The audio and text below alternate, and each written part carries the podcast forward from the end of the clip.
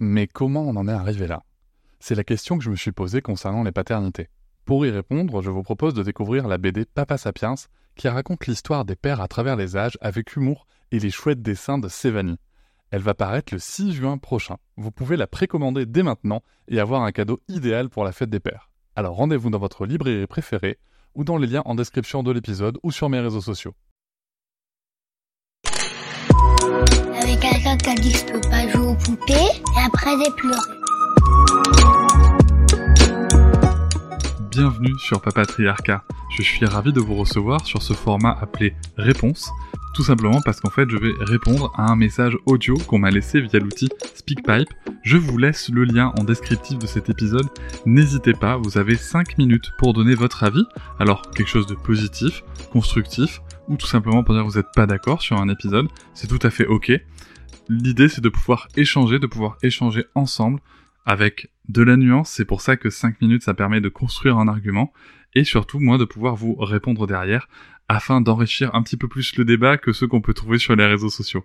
Je remercie d'avance toutes les personnes qui ont participé à enrichir la réflexion sur nos sujets, et nous allons pouvoir tout de suite commencer cet épisode. Aujourd'hui, je réponds à Céline qui a écouté les épisodes avec Héloïse Junier notamment et qui va nous en parler et qui va aussi nous donner quelques astuces à elle. Merci beaucoup Céline pour cet échange et pour le partage de ton vécu de parent. On t'écoute tout de suite. Bonjour Cédric, merci pour ton travail. Je voulais réagir suite à l'épisode numéro 80 avec la docteure Héloïse Junier. Alors j'aime beaucoup cette intervenante dans un premier temps je voulais lui dire merci pour la qualité de ses livres qui nous ont vraiment beaucoup aidés à la maison. Elle est souvent accusée de culpabiliser les parents, et euh, ce n'est que mon point de vue, mais je trouve que c'est plutôt injuste, car je pense que c'est une personne qui, au contraire, a tendance à vraiment beaucoup nuancer son propos. Alors je comprends qu'on puisse ressentir de la culpabilité lorsqu'on se rend compte que certains comportements euh, qu'on peut adopter avec nos enfants peuvent finalement s'avérer néfastes pour eux. Mais c'est là tout le propos d'Héloïse Junier, moi il me semble. Ce sont les comportements qui sont néfastes, pas les parents. Alors les comportements, ça peut se changer, et moi je trouve qu'au contraire, c'est plutôt une bonne nouvelle. C'est une scientifique, elle cherche à nous vulgariser les découvertes récentes sur le développement de l'enfant. Et grâce à ces découvertes, on peut avoir un regard critique sur l'éducation traditionnelle que la grande majorité d'entre nous ont reçue. Car nos parents, justement, n'avaient pas toutes ces informations. Ils ont fait au mieux avec les moyens du bord sur l'instant. Donc à nous d'essayer de faire mieux avec nos moyens, car je pense que c'est vraiment ça le cœur de son message, faire au mieux avec notre passif, notre énergie mentale, physique, sur le moment, etc. Et non pas de faire parfaitement. Dans un deuxième temps, je voulais donner quelques astuces qui marchent bien pour nous dans les situations qui peuvent déclencher des crises euh, chez les, petits, notamment tout ce qui est course, lieu, avec beaucoup d'informations sensorielles, comme ce qui a été cité dans le podcast. J'ai rien inventé, hein, j'ai pioché ces astuces à droite, à gauche, au gré de, mes lectures, de discussions. Par exemple, pendant les courses, ce qui marche bien avec notre fille de 3 ans, bah, c'est de l'impliquer au maximum dans le processus. Ça focalise son attention sur l'action donc on cherche par exemple à reconnaître la boîte, euh, la marque de boîte de pâtes qu'on achète d'habitude, ou lui proposer un article de telle ou telle couleur. Elle peut choisir les fruits, ça permet de sensibiliser un peu aux fruits, légumes, etc.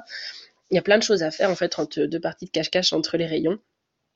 Quand c'est fini, on, on, pose les articles sur le tapis roulant, on peut payer avec la carte. Bref, vous avez compris le principe.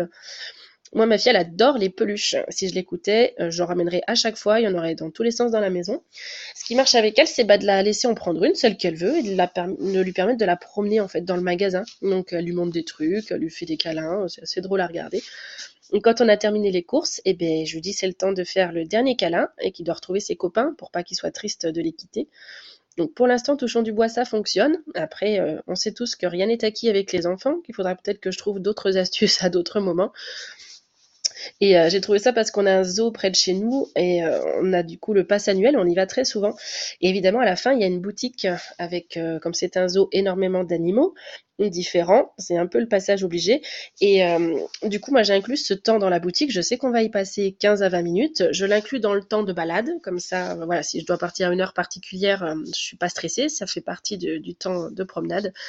Donc, c'est le temps de faire les câlins à tous les animaux, etc. Comme elle les retrouve d'une visite à l'autre elle connaît les petites peluches qu'elle aime bien, etc. Donc c'est assez drôle. Et puis après, on les laisse euh, tous ensemble euh, pour qu'ils restent euh, en famille. Donc c'est sympa. Nous, ça, nous aide bien, en tout cas, à éviter les, crises. Même si de temps en temps, elle dit, oh, je crois que ce petit Lémurien aimerait bien rentrer avec moi à la maison. elle tente, mais voilà, ça n'empêche pas, si on veut, d'acheter quelque chose de temps en temps. Mais en tout cas, ça limite les crises en cas de demande vraiment intense, d'une envie très intense. Jusqu'ici, ça fonctionne, donc voilà. Bah, je voulais partager ça. On ne sait jamais si ça peut aider d'autres parents. Eh bien, merci encore pour la qualité de ton travail. J'écoute toujours tes podcasts avec beaucoup d'attention et de plaisir. Continue comme ça. Merci beaucoup. Au revoir. Et merci beaucoup Céline pour, euh, bah, déjà pour tes encouragements, pour tes mots, ça me fait, ça me fait très plaisir, ça me touche. Euh, en effet, euh, Héloïse Junier est, une personne que, dont j'apprécie particulièrement le travail, euh, déjà parce qu'elle a une approche très très rigoureuse scientifiquement parlant, elle est docteur en psychologie du développement et elle, est, elle, elle base vraiment ses propos sur, sur les études. Alors bien entendu aussi, ce qui n'est pas toujours possible dans les formats courts, il y, y, a différents niveaux de preuve d'études, ça elle le détaille très très bien dans, ses écrits notamment, ou, euh, ou des fois quand on lui demande de spécifier un peu le propos. Mais en fait, ce qu'il faut bien comprendre, c'est que tout ce qu'elle dit est basé sur de la preuve scientifique. Et ça, je trouve ça déjà ultra intéressant, c'est que elle, est, elle ne révolutionne pas, euh, elle ne cherche pas à révolutionner en tout cas euh, les, pratiques parentales, mais juste à amener des pistes de réflexion et aussi parfois à confirmer euh, des choses qui étaient simplement dues à, la, pratique ou à l'usage il y a quelques années. et c'est ça aussi que nous amène les neurosciences. Les neurosciences ne nous amènent pas un manuel de l'enfant, mais permettent de venir confirmer certaines pratiques, notamment dans le parentage proximal, qui peuvent être très intéressantes, et dans les fonctionnements. Euh, ensuite, dans le propos, euh, voilà, c'est aussi une personne qui est, euh, très universitaire et qui, en effet, comme tu le soulignes, fait de la vulgarisation d'un savoir scientifique précis.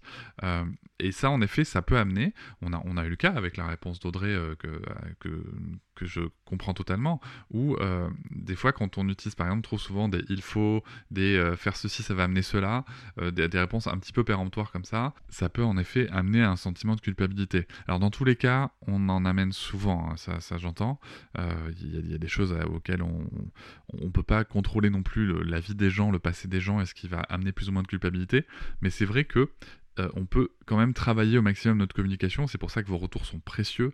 Euh, c'est pour ça que c'est important d'essayer de, comprendre. C'est pour ça que j'ai extrêmement bordé l'épisode aussi avec Anis Dukanda sur les écrans en introduction, parce que je savais que là c'était vraiment un sujet extrêmement sensible.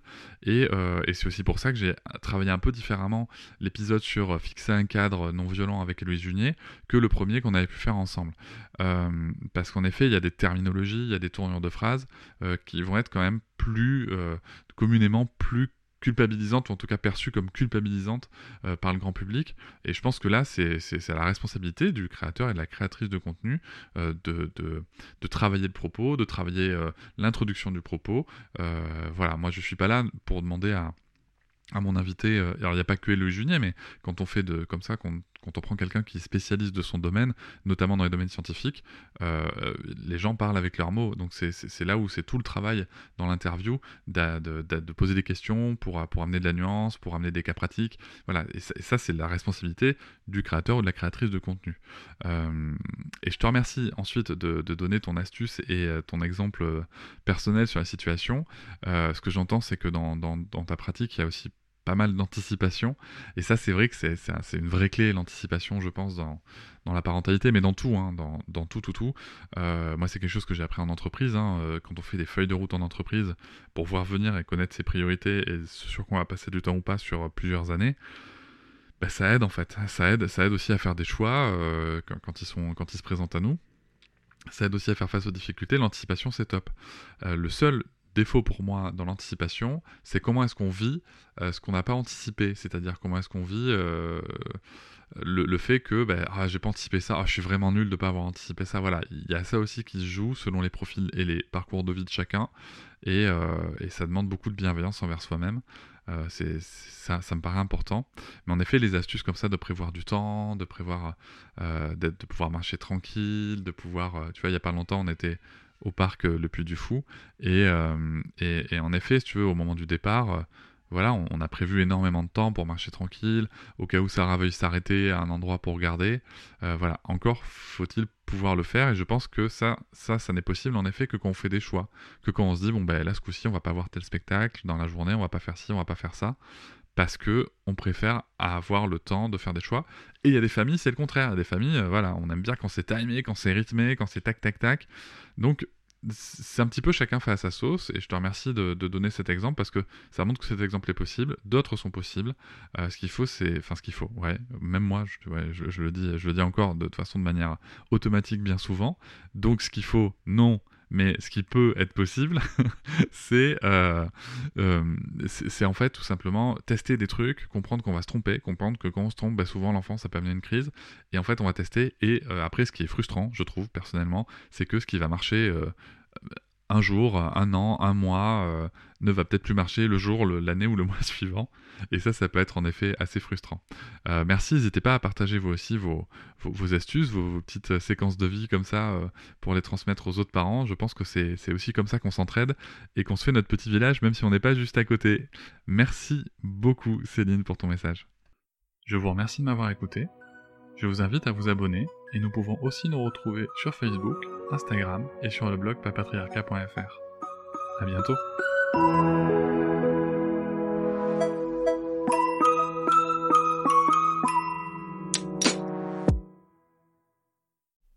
Hop, c'est encore moins. Si tu veux soutenir le podcast, tu peux aussi t'abonner à Papatriarca Plus et découvrir chaque semaine un épisode bonus en plus des 60 déjà disponibles. À découvrir sur tes applis de podcast comme Pocketcast, Castbox ou encore Apple Podcast. À très vite.